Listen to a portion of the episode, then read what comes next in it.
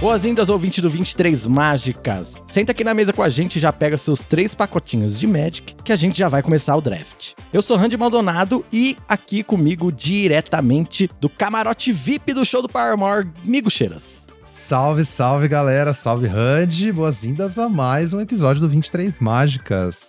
Hoje nós estamos aqui, amigos, para falar sobre um assunto bem interessante aí, um assunto que o pessoal talvez esteja precisando de uma ajudinha, que é para falar sobre a melhor cor do Magic, sobre o azul.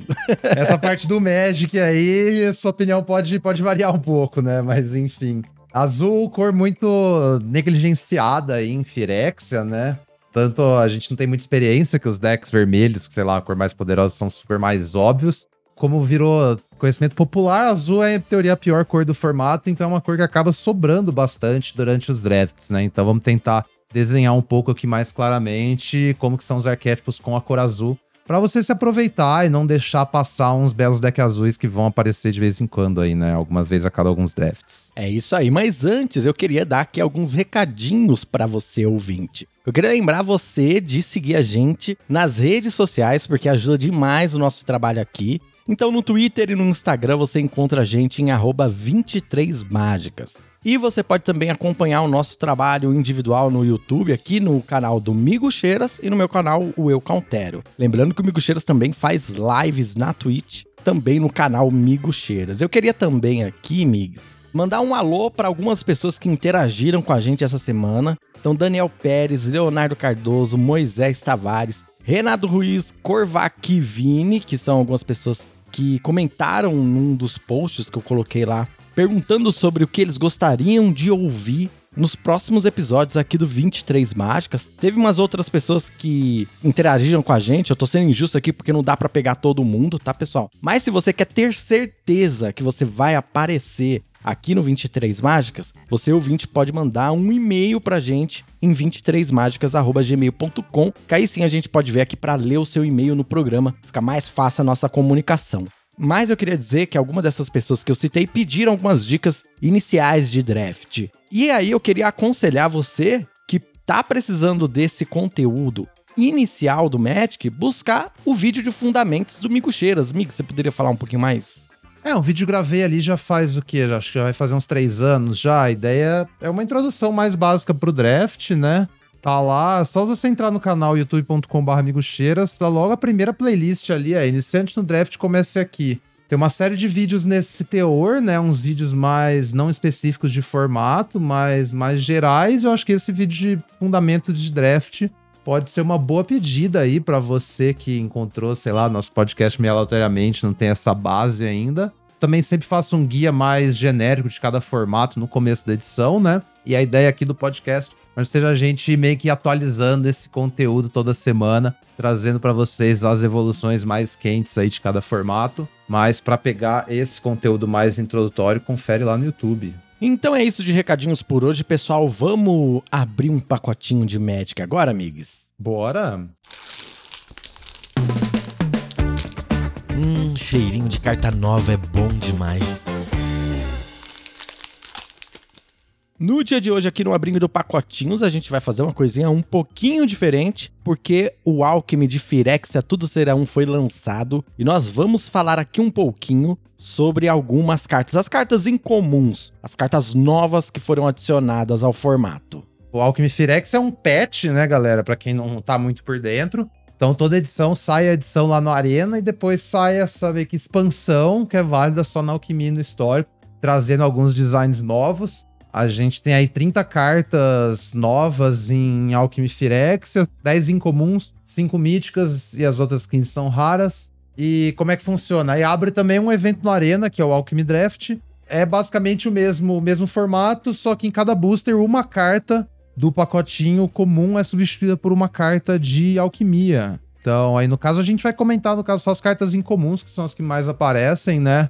As cartas raras e míticas são os designs mais esquisitos, assim, mas eu acho que dá pra tirar alguma coisa dessas incomuns. Falar um pouco também sobre os arquétipos, como que elas entram e tal. Então vamos começar aqui com a aparelhadora de Kemba. Uma criatura felino artesão, uma mana branca, 2/1. Quando essa carta entra no campo de batalha, você escolhe um. ou um equipamento na sua mão ganha perpetuamente equipar um, ou um equipamento que você controla ganha perpetuamente equipar um. Então, essa carta, uma das melhores aí desse kit, de considerar que eu pessoalmente acho que Boros é o melhor arquétipo de, de Firexia, né? Uhum. Opinião popular talvez seja que seja Gru óleo, mas eu pessoalmente acho que Boros assim é mais mais fácil de montar, apesar de geralmente perder no, no confronto direto com o Gru. Muito simples de montar, porque você pega as cartas brancas que não, não tem tóxico, né? Então sobe para você, e vermelho é uma cor super completa.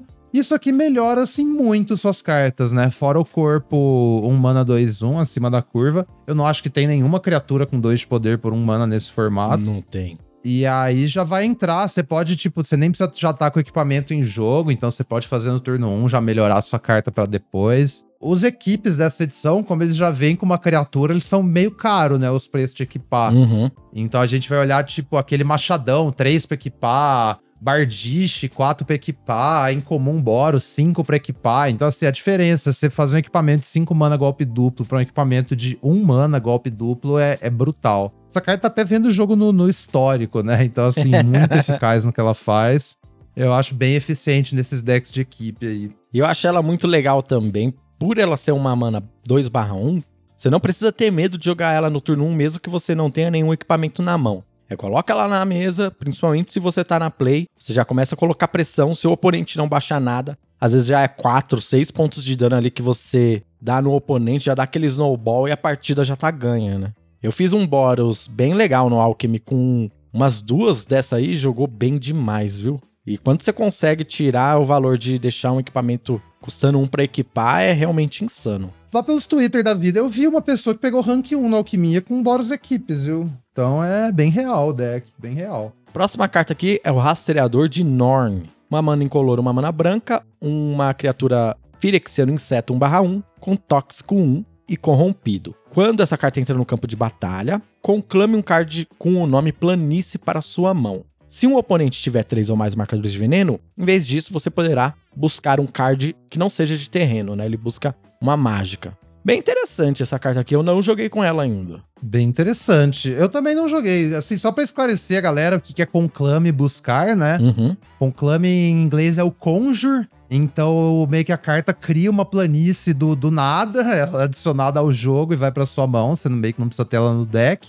E o buscar não é tipo procurar, tutorar, né? O buscar vem do inglês seek. Então você pega o jogo, seleciona aleatoriamente um card que não seja terreno do seu deck e bota na sua mão. É uma frase bem forte, assim, seek a non-land card, né? Porque vai garantir que seja sempre uma, uma mágica, mais gasolina para você no meio do jogo.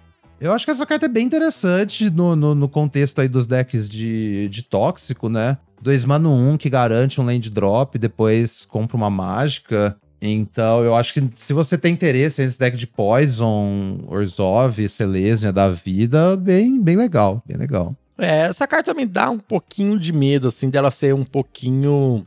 com um poder um pouco pequeno demais. Duas manas 1/1, sabe? Tóxico que não voa, que nem aquele mosquitinho preto. Então fica naquelas assim, beleza, ela compra uma carta, mas será que é suficiente?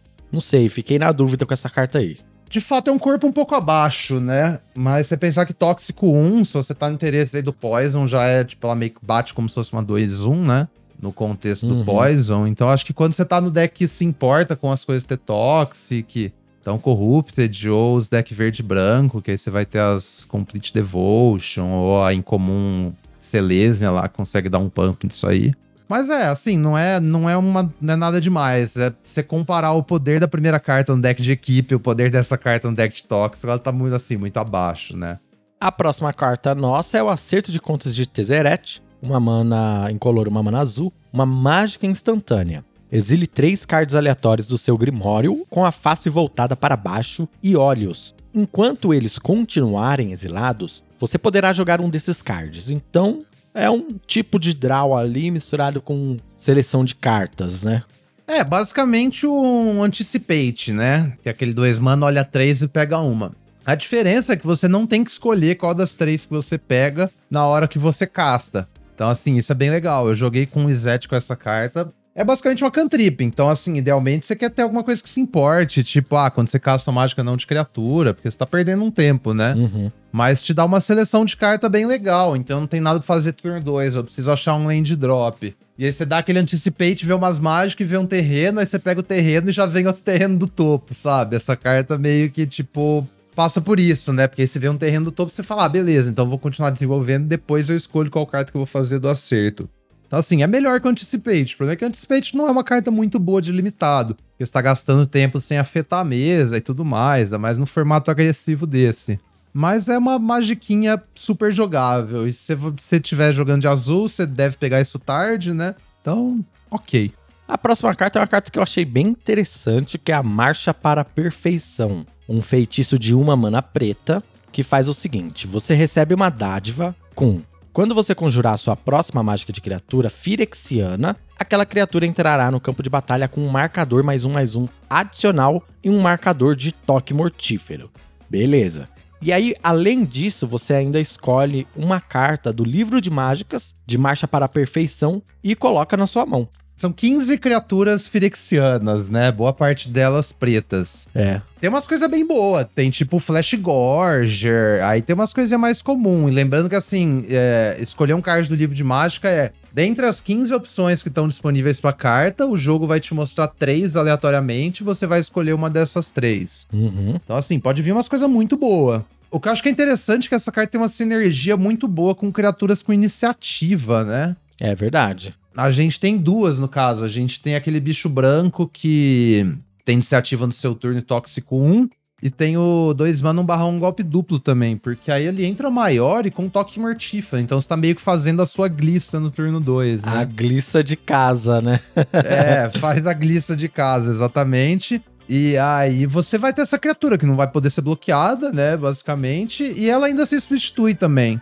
Então você gastar uma maninha só pra ainda ter a chance de comprar uma, uma carta bem forte, né? Ter, tipo, chance de vir uma bomba aí no livro de mágica que você vai fazer depois. Eu acho que assim, você não pega. Você não pega essa carta muito alto, né? Porque é mais uma carta de utilidade, assim, mas é uma carta bem útil. Tipo, vai em qualquer deck preto sem problema nenhum. E eu, particularmente, gosto muito dessa mecânica de draftar um car uma carta pra mão, né? Essa que você tem essas escolhas de três cartas, você escolhe uma. Acho essa mecânica muito divertida. Então é uma carta que eu tô ansioso para jogar aí, ainda não joguei com ela. Eu joguei contra uma pessoa oponente que tava usando ela e acho que a pessoa deu azar de não ter tirado nada muito bom e acabei ganhando, mas eu fiquei com medo quando conjurou isso no turno 1. é, então, a última vez que eu tomei isso aí, rolou uma dessa e a pessoa já voltou de Flash Gorger 4/4, sabe? Um 4/4 ameaçar lifelink no turno 3, assim. super de boa. A próxima carta nossa é o Martelo de Rex Ouro, duas manas incolores, uma vermelha, um artefato equipamento que tem por Mirrodin.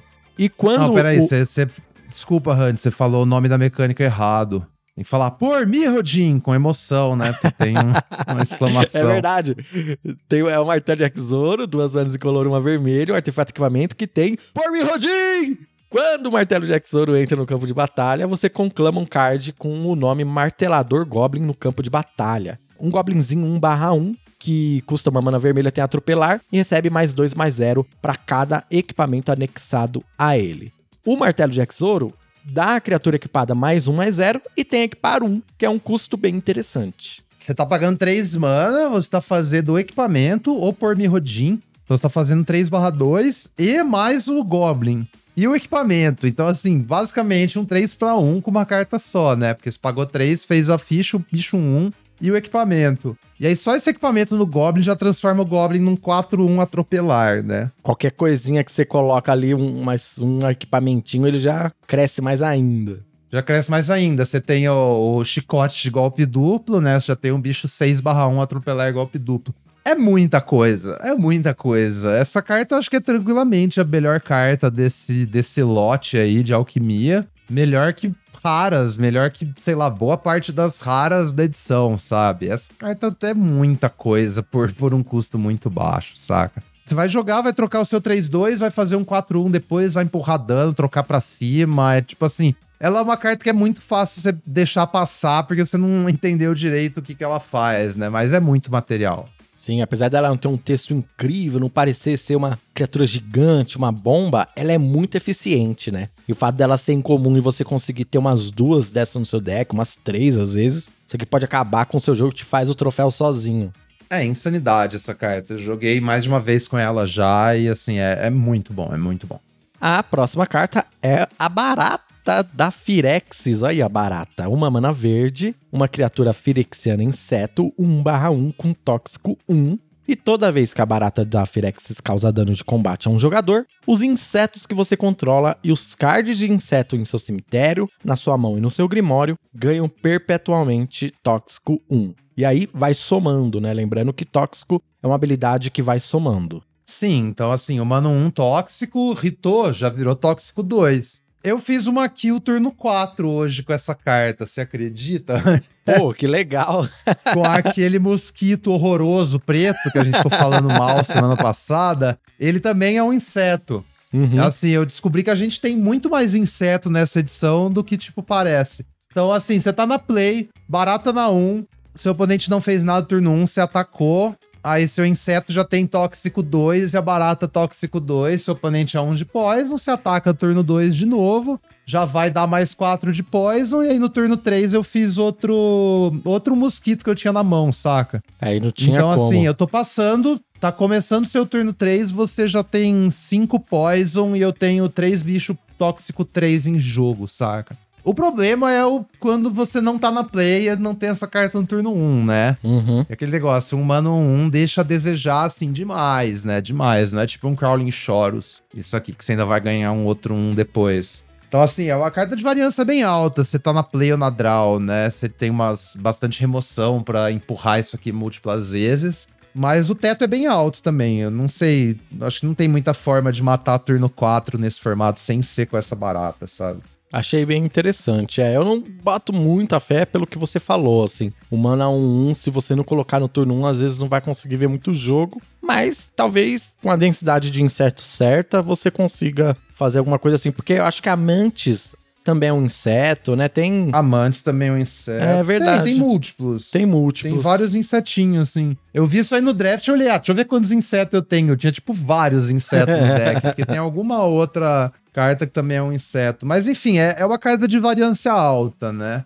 Só para fins de completude, né? Eu abri aqui a lista. Além dessas aí do novo pet, a gente tem o cranito bilioso, também é um inseto, aquele com toque mortífero. Uhum. A gente tem a lacraia da tracha, também é um inseto. Ah, lacraia também. O mantis, né? Que você já falou. O mosquito. E tem o necrosquito também, é um inseto. Aquele 4 mana com óleo que vai crescendo quando coisas morrem. Então essa é a lista de insetos da edição, se você for brincar de barata da Firezes. Vamos falar então desse próximo inseto, que é o mosquito perfura crânios. Uma mana verde e uma mana azul, uma criatura firexiana inseto 1/1, que tem voar e tóxico 1.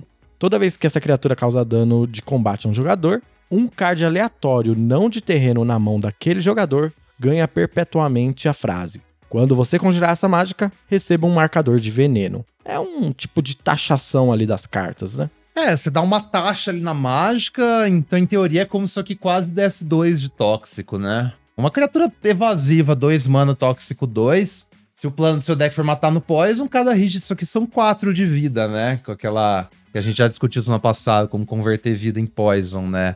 Eu acho que tem um espaço aí, especial. Eu acho que a maioria dos decks Simic ganham de, de Poison também, ou ganha num, fazendo um valor absurdo, ou é proliferando e dando veneno repetido. Então isso me parece bem bom. É mais a questão do arquétipo, né? A gente vai discutir como que você entra no deck azul. Talvez não, não é um pique alto por isso, mas se você tá montando esse tipo de deck, só que é uma recompensa bem legal ali pro seu Simic. É, eu gostei bastante. Achei que pode melhorar bastante esses decks Simics, que apesar de não ser realmente um dos melhores arquétipos, às vezes tá tão aberto que você consegue montar decks muito fortes, né? Sim, sim. A próxima carta nossa é o Sacerdote Rastejante Furioso. Ah, um nome poderoso aí, hein? Então. Duas manas incolores, uma mana branca e uma mana preta. Uma criatura firexiana clérigo, 3/3 com tóxico 1. Quando essa carta entra no campo de batalha, as criaturas que você controla e os cards de criaturas que estão tá na sua mão ganham essa frase de quando morre, cria um ácaro. É, elas viram. A gente tem o bichinho preto lá, 332, quando morre faz um ácaro. Foi é um tribal disso, né? Eu perdi, assim, forte pra essa carta já. Tipo, hoje eu tava enfrentando uma pessoa que fez isso aí e deu essa habilidade pra, sei lá, quatro criaturas, saca?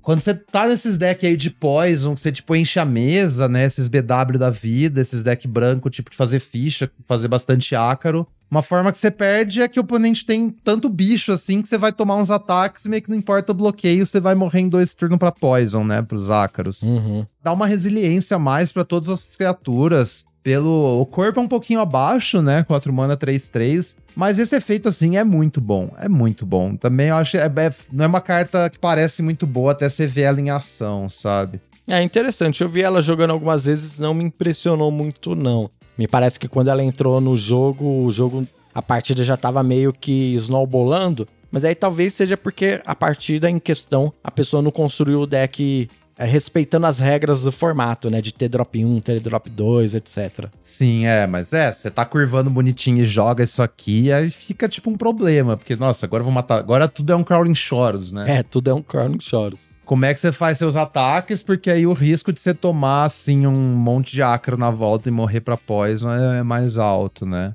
Então, assim, também nada. É bem que uma recompensa, né? Não é a carta, ah, vou pegar isso aqui, vai, vou montar o Resolve, né? Não vai carregar o arquétipo, mas bem interessante. Vamos falar da próxima carta, que é o Lapidário de Mercúrio, a carta do Alchemy Izzet, né? Custa uma mana azul e uma mana vermelha. É uma criatura ferexiana, um artesão, 1 barra 1. E quando entra no campo de batalha, você conclama um card chamado Mox de Opala para sua mão. Aí, ó, Mox de Opala no Areninha, hein? Mox de Opala, que é um artefato de zero manas, que tem maestria com metais. E aí você vira e adiciona uma mana de qualquer cor. E ativa somente se você controlar três ou mais artefatos. Um artefato lendário, inclusive. Aí, ó, carta banidona no Modern, tá aí no Areninha para nossa alegria, né? Agora, no formato, assim, tipo, essa carta, sabe? é uma carta parece interessante para aqueles decks esquisitos, deck multicolor de artefato, com uns prisma. Ih, verdade. Uns artefatos de olho, sabe? Que está splashando umas lula, umas coisas assim. Mas acho que de tudo que a gente viu até agora é a carta menos usável, assim, né? A carta mais específica, sabe? Não acho que é nem qualquer Izete que é essa carta, né? Então, é, tipo, uma carta super específica, você vai conseguir pegar tarde, provavelmente, se você tá nesse tipo de deck, né? Mas não acho que você tem que priorizar muito, assim. Até porque você fazer. para fazer ela funcionar, tem um custo de deck building, né? De ter os artefatos e tal. Então, assim, a carta é bem, bem restritiva, né? É, e ela cai nessa de ser muito abaixo da curva, né? Duas manas, um, um. Que não tem mais nenhum outro efeitinho, nada, já fica, hum, não sei. É, tipo um, é um mana dork que você ainda tem que trabalhar para usar e provavelmente nem faça mana no turno que você jogar, né? Você não vai ter três artefatos no turno 2, saca? A próxima carta é o Limo de Mephidros. Uma mana incolor, uma mana preta e uma mana verde. Uma criatura lodo firexiano 3/3 com atropelar. Quando o Limo de Mephidros morrer, você conclama um card com o nome Limo de Mephidros para o seu cemitério você dobra perpetualmente o poder e a resistência de Limo de Mephidrose e aquele card que você conclamou, e depois embaralha os dois no grimório do seu dono, né? Então, basicamente, ela morre 3-3, vai pro cemitério, cria uma cópia, as duas viram 6-6 e voltam ali pro seu grimório. É, super flavor text, né? Às vezes vai importar, às vezes não. Enfrentei uma pessoa que fez isso, aí, tipo, eu troquei cedo. Aí ela jogou um 6-6 por 3 mana depois, mas o jogo meio que já tava perdido já, sabe? Eu já tava muito pra frente. Então, assim, 3 mana 3-3 atropelar, quase vanilla, sabe? Eu não tenho muito interesse nessa carta. É um design super divertido, mas muito dificilmente vai vai ser uma coisa, né? É aquela fita, quanto mais lento e mais defensivo, mais voltado pro late game o seu deck for, mais você quer essa carta, né? Mas fora esse contexto, assim, é um 3 mana 3-3, sabe? É tipo pior que Vorrak, até pra esses decks, por exemplo. Isso, isso que eu ia perguntar, se você pegaria o Vorrak em cima dessa carta. Ah, com certeza. o Vorrak vai te ajudar a estender o jogo, porque vai achar, te ajudar a achar seus land drop e tal. Isso aí é bom se o jogo tá se estendendo, mas é só um 3 mana 3-3, sabe? Nada demais. Então é isso, Migs. as cartas incomuns de Alchemy, de Phyrexia, tudo serão são essas. E vamos então falar um pouquinho da, do resumo da semana no Magic, né?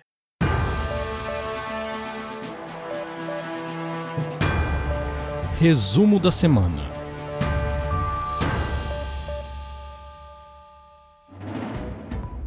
a gente falou de Alckmin, né? Que vai ficar até esse próximo fim de semana no Areninha. E vai entrar uma edição muito querida aí, um flashback, que vai ser Strixhaven, Escola de Magia. Então, Strixhaven é uma edição que foi lançada ali faz quase dois anos, né? Comecinho de 2021. Caraca, já faz tanto tempo assim. Já faz tanto tempo, Meu é. Deus.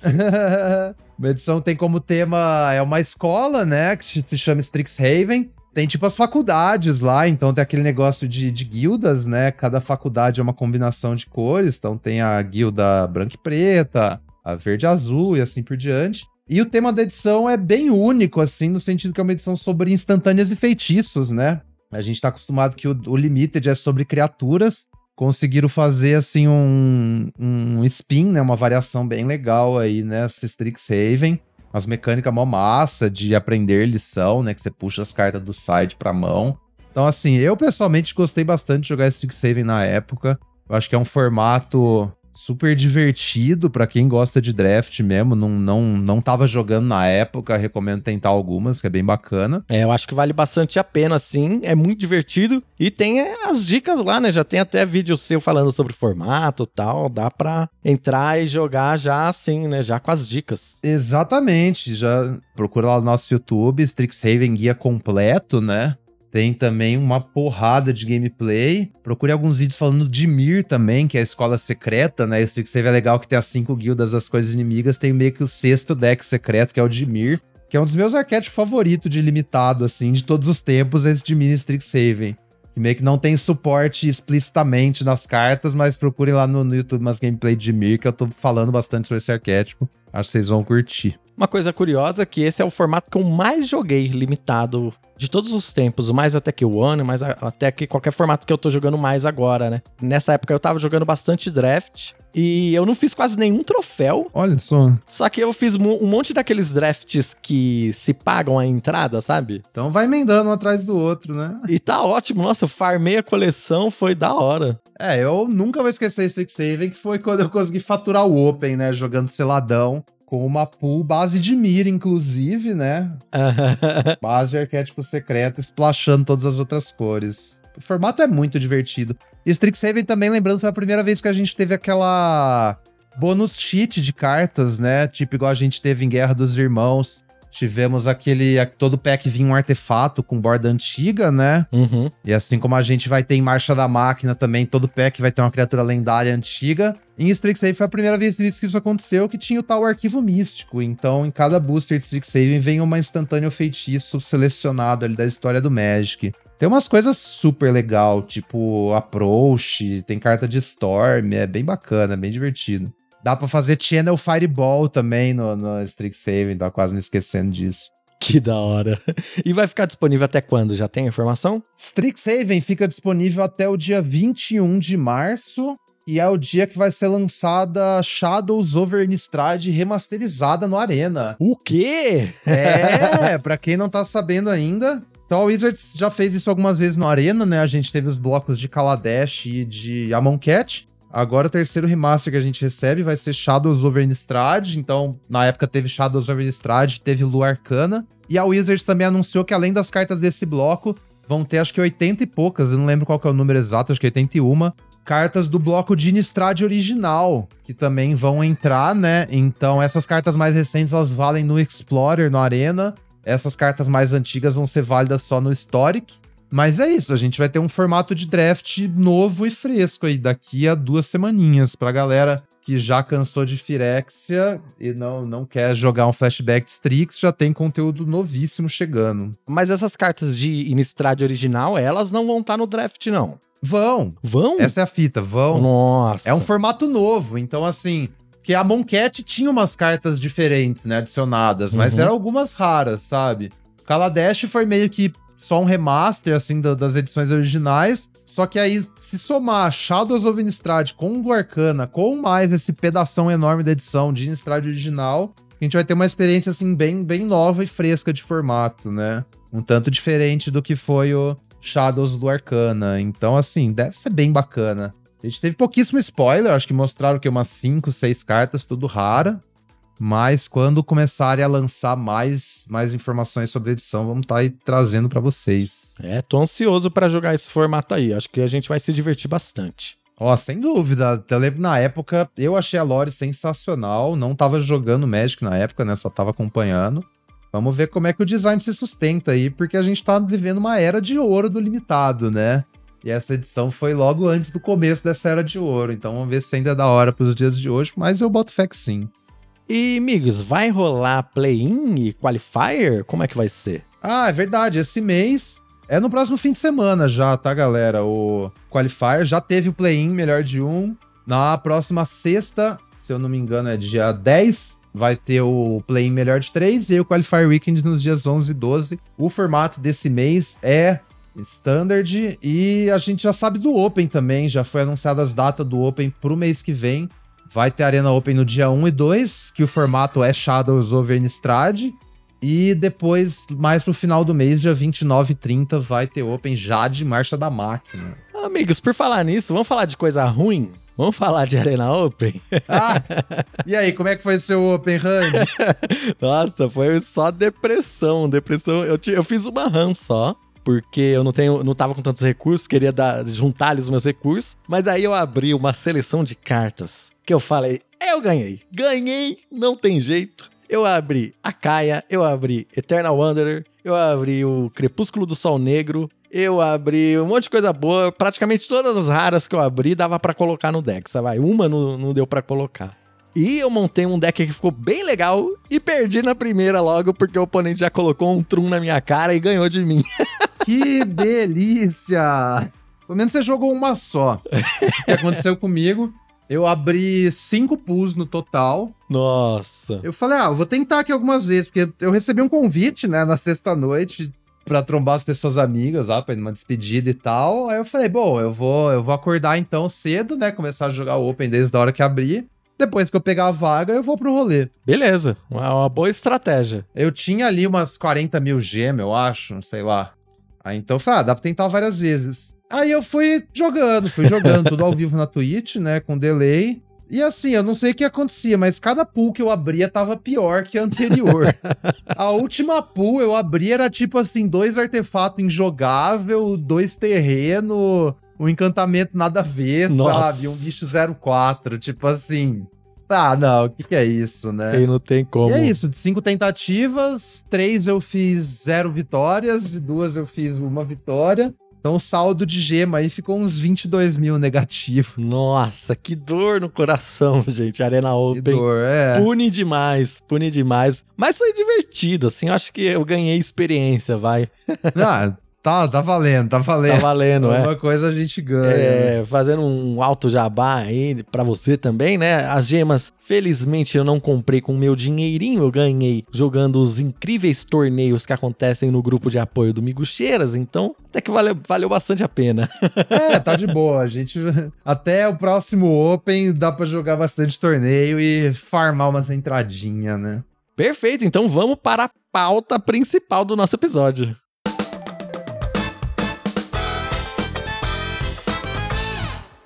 Vamos lá, então, a cor azul, né, galera? E falando, ah, é porque a pior cor do formato, azul é injogável, que não sei o quê. Acho que assim, são dois, dois problemas, né, que a gente tem com o azul. O primeiro é a natureza do formato, que é um formato muito proativo, muito agressivo, né? Muita bola de neve, muita carta barata de alto impacto, que vai gerando uma vantagem. Uhum. E as cartas azuis, meio que em geral, vão contra esse tema. Então, quando a gente olha para as criaturas, elas são um pouco pequenas pro status, né? Elas precisam que você faça alguma coisa para ligar elas, elas não têm uma rede tão boa. Então, assim, o benefício que elas têm de outra forma. Então, por exemplo, o Trumming Bird lá, que sempre que causa dano no oponente, você pode proliferar potencialmente o teto dessa carta é muito alto, sabe? Se você tá botando poison, gerando uns olhos aí, fazendo um monte de vantagem, ela pode ser muito forte, mas no fim das contas é um dois mana, um voar, sabe? É. O mesmo problema do mosquitinho Mesma lá. coisa que o mosquitinho. Ou quando a gente fala do Icor Synthesize, é o 2 mana, um 3. Quando você faz mágicas que não seja criatura, você vai botando óleo, e quando tem 4 óleo, ele vira um 3-3 que não pode ser bloqueado um 3-3 não pode ser bloqueado por 2 mana é excelente. Vai te ganhar o jogo assim, lindamente. O problema é nesse meio tempo até você chegar lá, né? Você tá com uma criatura um pouquinho para trás da curva e tal. Uhum. Ou a gente fala do Dragonete também, o Dragonete que entra com marcador de óleo e ganha mais um, mais um para cada marcador de óleo, por 3 mana 1 barra 1. Também, o teto dessa carta é altíssimo. Se você desvira e faz umas cantrip, uns proliferate ali, já tá batendo 5-5. Mas até você conseguir fazer isso, às vezes não dá tempo, né? Exatamente. Você passou o turno 3 jogando um voar que você não quer, tipo, bloquear, né? Porque vai trocar para baixo. Então, assim, você cai nesse problema. Eu acho que é o primeiro problema. A própria natureza do formato não é muito bom. Sei lá, até o próprio counter, né? Uhum. As cartas mais interessantes, azul, assim, antes de começar a jogar. Dois mana, anula mágica, não sei que o controlador pague dois. Se você tiver, se Elu tiver corrompida, você só anula mágica. Se você tomou um drop 1, já é difícil ficar segurando counter, né? Porque você já tá para trás. Então, assim, tudo isso vai se acumulando nesse sentido. Uma coisa que eu reparei é que o azul, quando você vai draftar azul, você vai se comportar de maneira diferente dependendo do arquétipo que você tá. Então é um pouquinho diferente de draftar Simic, um pouquinho diferente de draftar Izzet, Enquanto as cartas vermelhas, por exemplo, você só pega as cartas vermelhas e pronto, sabe? Isso, é. Para mim, acho que isso é o mais, é o mais ilustrativo também. Por que, que vermelho é a melhor cor e azul é a pior cor? Porque vermelho não, não se preocupa, né? A gente tem muito essa característica em todas as cores de. Ah, essa cor faz duas coisas diferentes e tal carta é boa em um deck, mas não no outro, né? Então a gente tem as cartas brancas de, de tóxico e as cartas brancas de artefatos, né? De equipes, uhum. por exemplo. O problema do azul é que ele vai para muita direção, né? A gente tem combinação de azul que é artefato, que vai ser azul e branco, às vezes azul e vermelho. Aí a gente tem as cartas azuis de, de Toxic, né? De Proliferate. Não de Tox, mas as cartas azuis de Poison, que tem um plano tipo do Dimir ou até do Simic, que você vai matar no Poison. Aí a gente tem as cartas azuis de óleo também, que você quer interagir com outra coisa, que aí vai entrar no, no Izet, né? E elas não conversam muito bem, meio que assim, apesar do Proliferate ser uma mecânica que em teoria junta o óleo com o Poison, na prática não é bem isso que acontece, né? Porque a gente cai naquela de se o seu deck tá tentando fazer duas coisas diferentes, uhum. ele ele se perde, né? Ele não fica bom em nenhuma das duas. É o pato, né? O pato que ele nada, ele voa, ele faz um monte de coisa, mas ele não faz nada muito bem, né? não faz nada muito bem, exatamente. Aí quando a gente tá falando num formato desse, em que, tipo, a sinergia importa muito, né? Porque são poucas cartas são boas por si só. A maioria precisa de algum tipo de sinergia. Se você não tá maximizando essa sinergia, seu deck fica muito mediano. Esse é o problema. Mas aí, olhando pelo outro lado da moeda, as cartas azuis, em teoria, devem sobrar para você bastante, né? Se todo mundo que estiver jogando na mesa tiver uma noção que azul não é a melhor cor, que azul é fraco e tal, as cartas azuis vão passar mais tarde. Então você pode identificar quando que azul tá rolando e se aproveitar disso. Mas aí sempre lembrar que tem que ter esse cuidado, né? Eu acho, assim, em, em linhas gerais. Não é porque azul tá aberto que necessariamente o deck que você quer montar tá aberto, né? Você tem que meio que identificar qual tipo de, de cartas azuis que eu tô vendo, sabe? Eu tô vendo as cartas azuis de Poison e eu já tenho umas cartas pretas, eu vou montar esse deck, ou eu tô vendo as cartas tipo de non-creature spells, né? Tipo o Sintetizador, que é um outro tipo de deck e eu vou ter que montar ao redor disso, sabe? Sim, acho que esse é o detalhe mais difícil. É a parte mais difícil porque essa edição não é só sobre draftar cores, né? Muito sobre draftar arquétipos. Porque essa questão das cartas que só tem um, um lugar só pra você pôr. A gente pode dizer que existem algumas cartas que conseguem te puxar pro azul, tipo algumas bombas. Por exemplo, talvez o Crepúsculo do Sol azul, talvez aquela incomum que é o uma criatura 2-3 que tem tóxico 1 e faz com que um artefato que esteja em jogo se torne um 4-4. Essas cartas elas podem te puxar ali. Se você vê uma dessas cartas, por exemplo, lá no pick 7, 8, você talvez iria pro azul? Bom, então assim, considerar algumas cartas azuis que eu acho que dá para pegar cedo, né? Tipo pick 1. Considerar montar um deck azul, cartas são motivos para ser azul, né? Para jogar de azul. Eu acho que embaixo tem um tier 2, que é assim, cartas que se me passarem me interessa, né? Porque são cartas muito fortes, que eu acho que dá pra pegar cedo e, tipo, se passarem e especular na cor azul. Ou dá pra pegar até P1 se o pack tiver muito fraco. E eu acho que o resto das cartas azuis que vem depois disso são mais para preencher a necessidade específica do seu deck, sabe? E talvez você prefira preencher com as outras cores se você puder, né? Não sei. É, acho que tem algumas roleplayers chave também no azul que a gente pode falar depois. Mas então, assim, começando pelas cartas que eu acho que são razões para você entrar no azul, né? Você mesmo falou já o Crepúsculo do Sol Azul, uhum. que rouba uma criatura por X e duas azul, e se X for 5 ou mais, você cria uma cópia. Eu acho que isso é uma, uma, é uma bomba, né? Uma boa ideia, assim. Essa carta aí é boa demais. Nossa, essa carta aí ganha jogo mesmo. Ganha, sim. Ainda mais quando você rouba uma coisa absurda, tipo um Chimney Rebel, um Furnace Strider, sabe?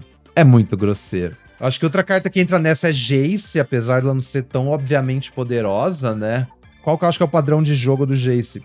Tem duas, duas abordagens, assim. Um é a carta de combo, né? Que é o Jace. Aí você faz o Jace por 4 mana, dá o menos 5, que mila 15 cartas do seu oponente. E aí você faz alguma coisa que devolve o Jace pra sua mão, do cemitério, como a gente tem um feitiço verde, por exemplo, que devolve permanente pra mão, que vai super tarde. E aí você casta o Jace de novo e ganhou, porque você melar 15 duas vezes, você ganha qualquer partida de Limited, né? Uhum. Ou você pode só jogar o Jace, tipo, como um Planeswalker mesmo, e aí você joga o Jace, vai subindo, meio que desligando a melhor criatura do seu oponente todo turno, até que o menos X mata num turno ou deixa a pessoa morta em dois turnos, sabe? Alguma coisa assim. De vez em quando você até compra uma carta, se precisar. É a forma justa de você usar, né? Mas eu acho que o Jace é uma coisa tão única, assim, esse tipo, essa Wincon, que é muito difícil de interagir, que eu acho que vale a pena pegar um Jace cedo e tentar montar ao redor se você vê. Uhum, também acho que vale a pena, P1. Outra carta que eu acho que vale a pena, Tekutal. É uma carta que a gente vê bem pouco, é aquele Dominus azul, né? Então o Tekutal, ele é 4 mana, 3, 5 voar. Se você fosse proliferar, você prolifera duas vezes ao invés disso. E aí pode ficar indestrutível tirando o marcador das coisas. Tekutal eu acho que é bom só pelo corpo, assim, por base. Um 4 mana, 3, 5 voar. Vai bloquear tudo, vai atacar bem. E aí, quando você tá proliferando em dobro nesses decks de, de Poison, que a gente vai entrar mais em detalhes, acelera bastante, sabe? Então acho que também dá pra pegar Tekutal num, num, num pack fraco, assim, e tentar especular. Porque é uma carta muito potente. E a gente tem também o Unctus, Unctus é aquela criatura artefato azul que tem uma parede de texto, que é um 3 mana 2-4, que basicamente ele pumpa suas criaturas artefato, né? E todas as criaturas azuis, quando elas forem viradas, você compra um card e descarta um card. E aí você pode pagar uma azul a 2 de vida para fazer uma criatura sua virar um artefato azul. Acho também é bacana pegar cedo, aí o Tekutal te leva mais pra esses decks de Poison, né? Enquanto o Unctus te leva mais para esses decks de, de artefato ali. Então, Tekutal é mais uma carta Simic de Mir, enquanto que Unctus é mais uma carta Azorius ou até Izete. Mas acho que assim, os dois são bem potentes, eles estão um tier abaixo. Então seria meio que Crepúsculo e Jace, Unctus e Tekutal. Essas são as raras que me chamam a atenção, né? Certo, eu concordo. É, e aí a gente tem Kaito também, né? Que eu acho que também tá no tier dessas cartas. E o Kaito é uma carta de Mir, né? Mas que Kaito, a, a coisa é que é splashável, né? Você não necessariamente precisa estar tá jogando de azul pra jogar Kaito, como a gente já falou, multicolor e tal. Então você tá com deck base preta, você pode splashar Kaito tranquilamente, né? É, as outras que a gente falou aqui até agora, todas custavam duas manas azuis, né? O Jace consegue pagar dois de vida ali. É, o Jace até faz por uma só. Você consegue splashar Jace, mas assim, pra você usar o Jace no potencial máximo, que é que é o Splinter Twin do Mil, né? Uhum. Aí só tendo, só tendo um deck base azul mesmo. Mas esse eu diria que seria assim o tier 1 das cartas azuis. Essas cartas que te, te levam para jogar de azul, né? Aí eu acho que abaixo, assim, meio que um tier 2 de cartas azuis boas que me levam assim. Mas eu acho que essas aqui você não pega tão alto assim. Tem, ainda tem umas cartas premium e outras coisas que você ainda pega acima, né? Então essa ali seria Mercurial Spell Dancer, que é a criatura 2 mana 2 1 que não pode ser bloqueada, que você vai botando óleo, eventualmente você copia a mágica. Que inclusive é uma carta que eu vejo nos picks 4, 5 ali, às vezes quando eu tô draftando, inclusive. É, então, exatamente. Essas cartas que a gente vai falar agora, a gente vê elas passando mais longe, até pelo desrespeito que a galera tem com o azul, né? E se alguém te passa uma carta desse tier, eu acho que é um motivo pra você pelo menos especular, talvez mover pro azul. Porque estão te passando uma carta boa dessas, é provável que você receba várias cartas azuis depois durante o draft, né? Então você pode pelo menos especular nelas. Além da Spell Dancer, é, a gente tem algumas incomuns, seriam o Imobilizador da Temel, que é aquele artefato que vira as coisas, incomum. que entra com quatro olhos, você vira, tira um olho, você vira uma, um artefato criatura alvo. Cartinha super bacana. Aí funciona muito bem com proliferar, né? Muito bem nesses decks de óleo também, se você for para esse caminho. E te dá muito tempo, assim, em geral. A gente tem o Retrofitter, é aquela criatura 3 mana 2 3 que faz um artefato seu virar uma criatura 4 4. Essa aqui é super potente. No deck de artefato, ela vai ser provavelmente a melhor carta do seu deck, uma das melhores, né? Inclusive no deck Izzet também, essa carta às vezes o pessoal pensa muito essa carta como uma carta Azorius, mas essa carta é muito boa com aqueles artefatinhos vermelhos de duas manas, né? Porque você no segundo turno baixa um Battle Fist, né? Aquele que deixa a criatura 3-1. No terceiro turno baixa ela e você já tá batendo com a ficha, com um artefato 4-4 e deixando um 2-3 para trás, sabe? É, isso é bem legal mesmo, porque de fato o Izet não é só sobre óleo, né? Acho que tem essas essa build alternativa do Izet, que é um deck de artefato. E aí você vai querer a Unctus Retrofitter porque tem bastante artefato no, no vermelho, né? E essa curva aí que você falou é excelente. Tá batendo 6 no turno 3, sabe? Ótima curva. Butterfish Retrofitter. Então acho que é uma carta dá pra você pegar relativamente alto também, é uma das poucas cartas premium da cor, né? Aí, cartas douradas, a gente tem a Lula, né? Você falou pode Sentry, 4 mana, estrelinha barra 5. Tem voário, poder igual ao número de artefatos que você controla. Então também pega cedo, especula, né? No seu deck Azório, se você montar corretamente, quase tudo vai ser um artefato. Então isso aqui vai ser frequentemente 3-5, 4-5, 5-5, a que você for bater. É um monstro. É, e o 5 de resistência é bem relevante, né? Porque só talvez Rebel Salvo e algumas outras remoções, tipo Anointed, quando já tá trigado corrompido, sabe? Então é uma carta que consegue segurar bem, assim, bem legal. É, no turno que entra vai bloquear tudo, é bem, é bem grande mesmo o corpo formato. 5 de resistência é o número mágico, né? Aí, Malcator é a rara, que a Rara Azorius, acho que tá bem próximo da Lula, assim, não sei exatamente qual que é melhor, se vai escolher entre as duas. Malcatório é um 3 mana 1 barra 1 que quando entra faz um golem 3 barra 3, uma ficha, que também é um artefato. E no começo da sua etapa final, se três ou mais artefatos entraram, você cria uma outra ficha. Eu nunca vi trigar a segunda habilidade. Mas assim, 3 mana por um barra 1 e um 3-3 é tipo Chimney Rebel, né? Por um mana menos. Fora a sinergia com, com artefatos. Então, assim, ótima carta também. E aí, além dessas duas cartas ódios, a gente tem as duas cartas de Mir, né? A incomum e a rara. Então a incomum é o, é o morcego. 2 mana, 2, 1, um, voar, tóxico 1. Um, quando você prolifera, devolve para sua mão. É uma das cartas mais importantes do, do Dimir Poison.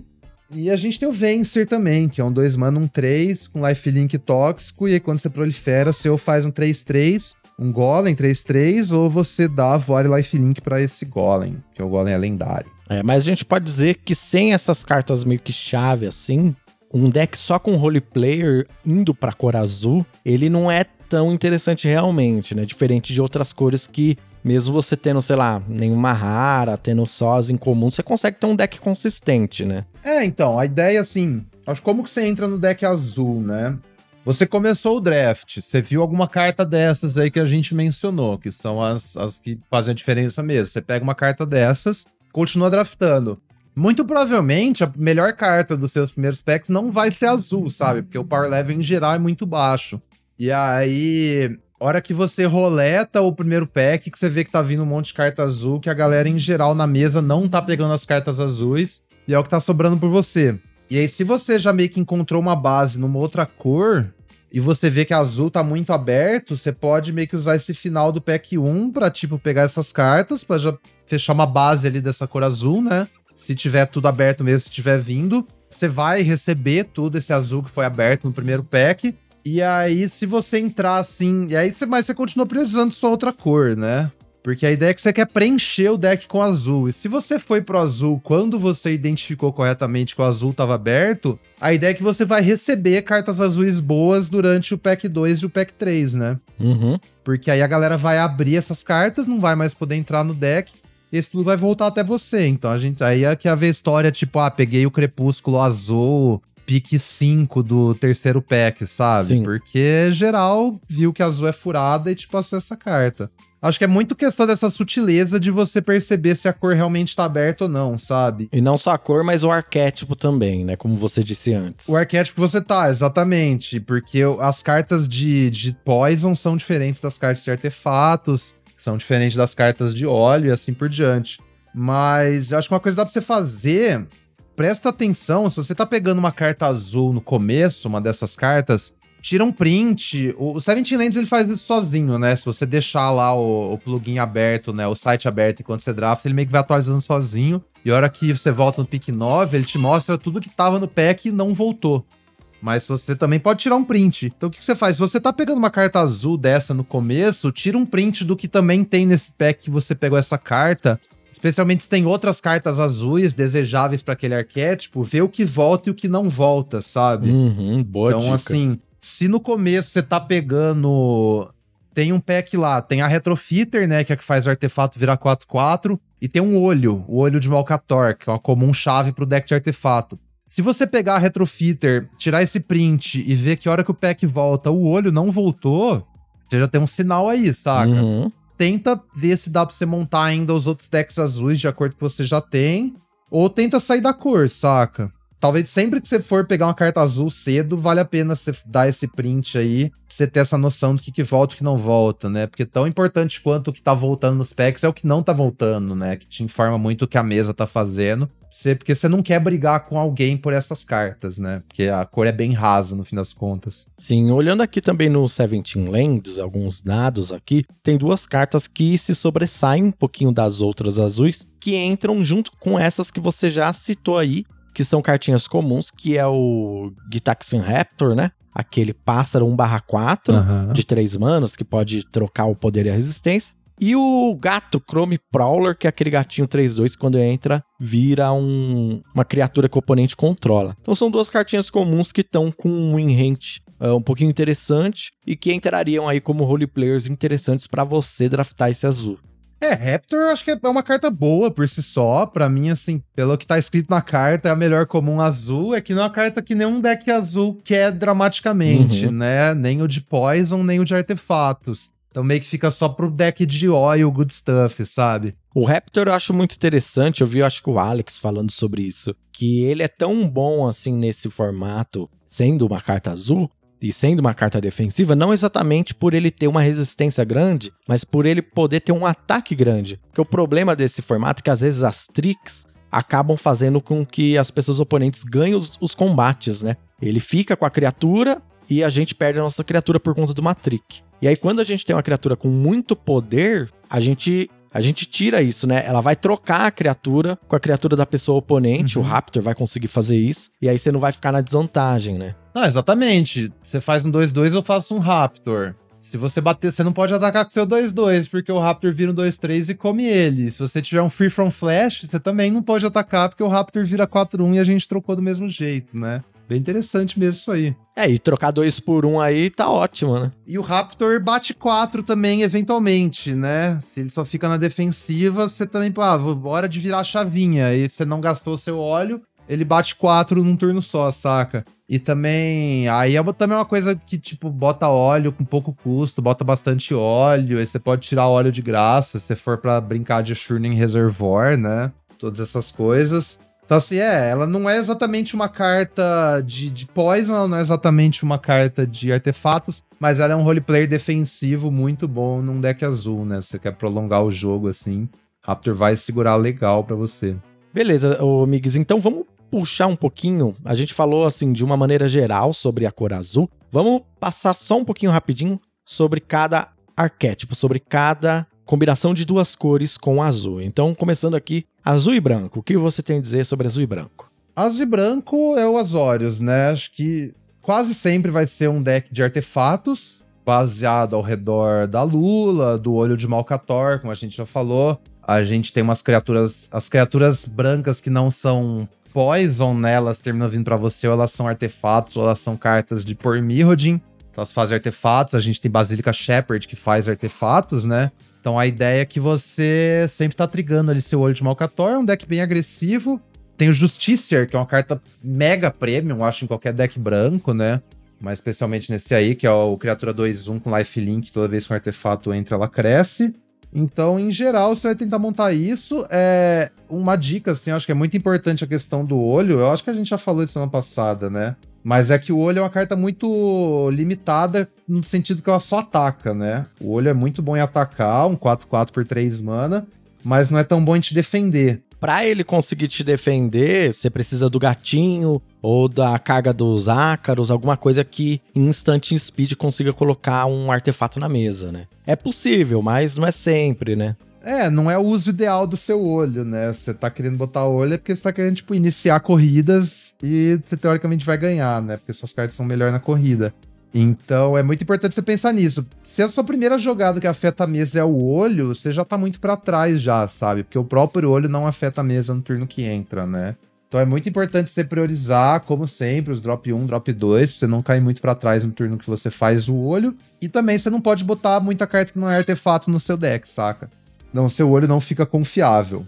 Então, assim, muito cuidado nessas duas coisas. E aí tem uma outra build também que é o que é o Azorius Toxic, né? Não é exatamente um deck azul, é mais um deck branco de Poison que usa algumas cartas azuis incidentalmente ali, né? Algumas interação e tal. Se a gente fosse agora pro Simic, que é uma combinação de cores que até que eu gosto nesse formato, viu? Simic tem, é mais um deck defensivo, né? Eu vejo o Simic tem muita carta Tipo assim, essas cartas azuis como Raptor, por exemplo, eu acho que elas entram legal no Simic.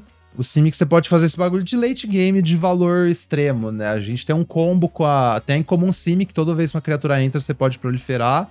Ela comba com aquele artefato verde que você pode pagar 4 e tirar um óleo para botar uma ficha 3-3. Se você tem 6 mana, você basicamente cria uma ficha, paga 2 da ficha, ela prolifera e bota outro marcador. Então você vai ter um 3-3 todo turno, sem gastar recurso. Combinho infinito aí que demora, mas se você conseguir chegar lá, é praticamente vitória, né? É, uma engine, né? Assim, se você estabilizou o jogo, você precisa de alguma coisa que vai quebrar a paridade, isso aí faz isso para você, né? Então, eu vejo sim que assim, como um deck mais defensivo, você tem boas ferramentas defensivas. Você pode tanto ir naquele esquema que a gente falou do, do Five Color, né, da semana passada, não necessariamente do Five Color, mas do Multicore, fazendo ali os splashes para as melhores cartas que você vê. Uhum. Que aí o verde você tem. Então você tem uma qualidade boa de carta verde, o azul tava muito aberto. Assim como dá pra você fazer uma build mais voltada para Poison e Proliferate, né? Que é meio que a segunda build, que seria uma versão do Dimir. Eu acho que, inclusive, aquela carta, o Troll, que ganha vida e compra carta, o melhor lugar para ela é nesse Simic mais defensivo, viu? Nos outros lugares eu acho que ele caiu bastante para mim. Mas nesse arquétipo eu gosto bastante de, de ter bastante troll. É, porque assim, o próprio verde tem um pacote de óleo bem contido dentro da cor, né? Você pensar, tem o Cultivator lá, aquele Dork de 1 mana. Tem o saco, né, em comum. Tem o 222 que entra com óleo. Tem o Mantis, né, o 443 que entra com óleo. Então já dentro do verde você já tem esse pacote para ligar o seu Troll. E aí, quando você vai pro azul, você tem mais cartas também, tipo Raptor, que é uma carta que você também quer, né? Você tem Mobilizer. Então, assim, eu concordo. Eu acho que assim, esse pacote de óleo pode ir em qualquer cor. Porque o verde com qualquer coisa já consegue fazer essa coisa de óleo, mas de fato o Simic te dá umas peças bem interessantes para acrescentar nisso aí, né? E o Troll faz isso aí que você quer, prolonga o jogo. Conforme você prolonga o jogo, você corrige seu mana melhor. E aí você precisa de um tipo de inevitabilidade para ganhar, né? Então você faz isso muito bem. É que nesse formato você meio que tem que virar a chavinha eventualmente de alguma forma, né? Mas não é difícil ganhar o jogo a hora que você já controlou, né? Então eu acho que o Simic vai bem nesse sentido. Por falar em control e poison, etc., como é que fica o Dimir? O Dimir é o burn mesmo? Ou tem outro tipo de, de jeito de montar esse deck? É, eu acho que o Dimir principal, assim, o, o, o, é o deck burn, né? Então, deck burn, um control burn, assim, que é o deck de poison. Então, meio que idealmente, todas as suas cartas, ou elas dão algum poison, né? Então é onde você vai usar em comum de Mir, você vai usar o mosquito, você vai usar até aqueles prólogo para Firese e queda de Vrasca, né? Que dá um poison diretamente. E aí tudo que você vai tentar fazer depois é proliferar repetidamente até matar seu oponente, né? E aí. Então o seu deck é formas que dão um marcador, ou compra carta e interação, porque aí num deck desse, aquele 5 mana compra 3 e dá o outro poison, né? Dá um proliferate, fica excelente. O 3 mana compra duas, se o oponente tá corrupted, custa um mana só, fica excelente nesse deck também. Imagina você tá jogando de Burn. Uhum. Cê, lembra quando a galera botava Treasure Cruise no, no, deck de Burn? É mais ou menos a mesma coisa. Assim, é praticamente a mesma coisa. E é isso, é tentar matar no Poison, porque meio que suas criaturas são muito medíocres, né? Você tentar ganhar no dano. É, o problema desse deck é que ele tem que estar tá bem aberto, né? Pra você conseguir montar ou não. É, exatamente. Porque assim, a gente tá falando de azul, que é uma cor meio que só quer entrar se estiver muito aberto. E a gente tá falando de preto, que é a cor mais superestimada, né? As cartas pretas são pegas mais alto do que elas realmente valem. Então, assim, não é muito comum, mas é um, é um deck potente se tá rolando. É um deck potente. E aí talvez tenha um outro tipo base spells, né? Multicolor, control também. Que você não tá tanto nesse plano. Mas eu não vejo tanto qual que é o apelo, né? Num mundo que ao invés de ter as cartas verdes de valor, você pegou as umas remoção preta, sabe? Preto tem umas cartas de valor bem legal também. Tipo Testament Barrier, Green Arca e tal. Então até assim, eu vejo um mundo que você monta um Dimir que seja mais voltado para control e late game, mas eu acho que a maioria dos Dimir vai ser esse Burn aí. E a gente já falou um pouco sobre ele, né? Algum comentário adicional sobre o Izzet? É, o Izzet tem esses dois decks aí. Tem o deck mais comum, que eu acho que vai ser tipo um deck de. Tem um deck de spells. Eu até soltei uma gameplay no YouTube, acho que foi hoje mesmo. A gente tá gravando na segunda, dia 6 de março. Que é quando você usa o synthesizer lá, né? Então você faz um negocinho com óleo, com proliferar ali. Você tem umas tem umas magiquinhas, sabe? Eu não creature spells. O problema do Izet é que eu vejo que, assim, mesmo quando você tá com o deck voltado para isso, a incomum Izet nem é tão boa, sabe? A Quimera. 4 mana, 2, 4, voar. Hum, a Quimera, para mim, ela deixa muito a desejar. Eu acho que, inclusive, mesmo no deck de spells, eu não usaria ela. É, então, exatamente. Tipo assim, ela, ela nem nesse deck tá tudo feito para ela, ela não empolga, sabe? Esse é o problema. Ela é meio pequena e devagar demais. Então acho que assim, o, o verdadeiro payoff para Azul Spells é o Icor Synthesizer, né? O 2 mana 1 3 que vira imbloqueável eventualmente. Acho que aquela é a carta que você quer nesse tipo de deck, saca? E aí bastante remoção vermelha, umas coisas assim. É, interação assim, as cartas vermelhas que elas fazem, tipo, bem tanto ataque e defesa, né? Cartas vermelhas boas em geral, e você vai usar esse synthesizer e algum, algumas coisas azul pra você encontrar, talvez umas cantrips, sabe? A cantrip com proliferar, que já liga o, o sintetizador rápido, né? Algumas coisas. O Immobilizer entra muito bem nesse deck. E aí, dependendo do quanto de coisa de óleo que você tem, você pode até botar uma Skull Bomb vermelha, que também funciona bacana. Então, assim, idealmente, você começa seus drafts fundo no vermelho, que é a melhor cor. E aí, azul tá sobrando muito, você termina no Izet, sabe? Uhum.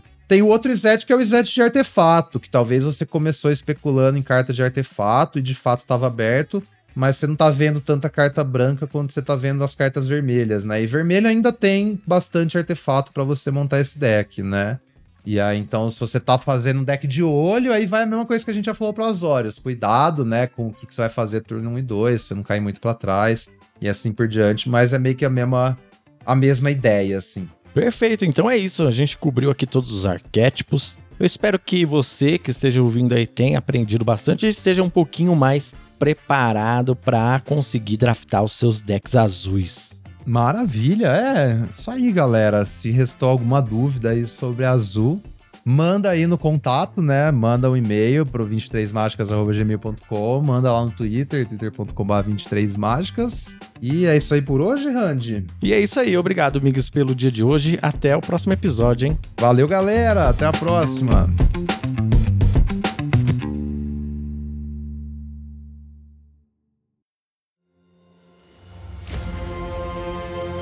Este programa foi editado pela Grimório Podcasts.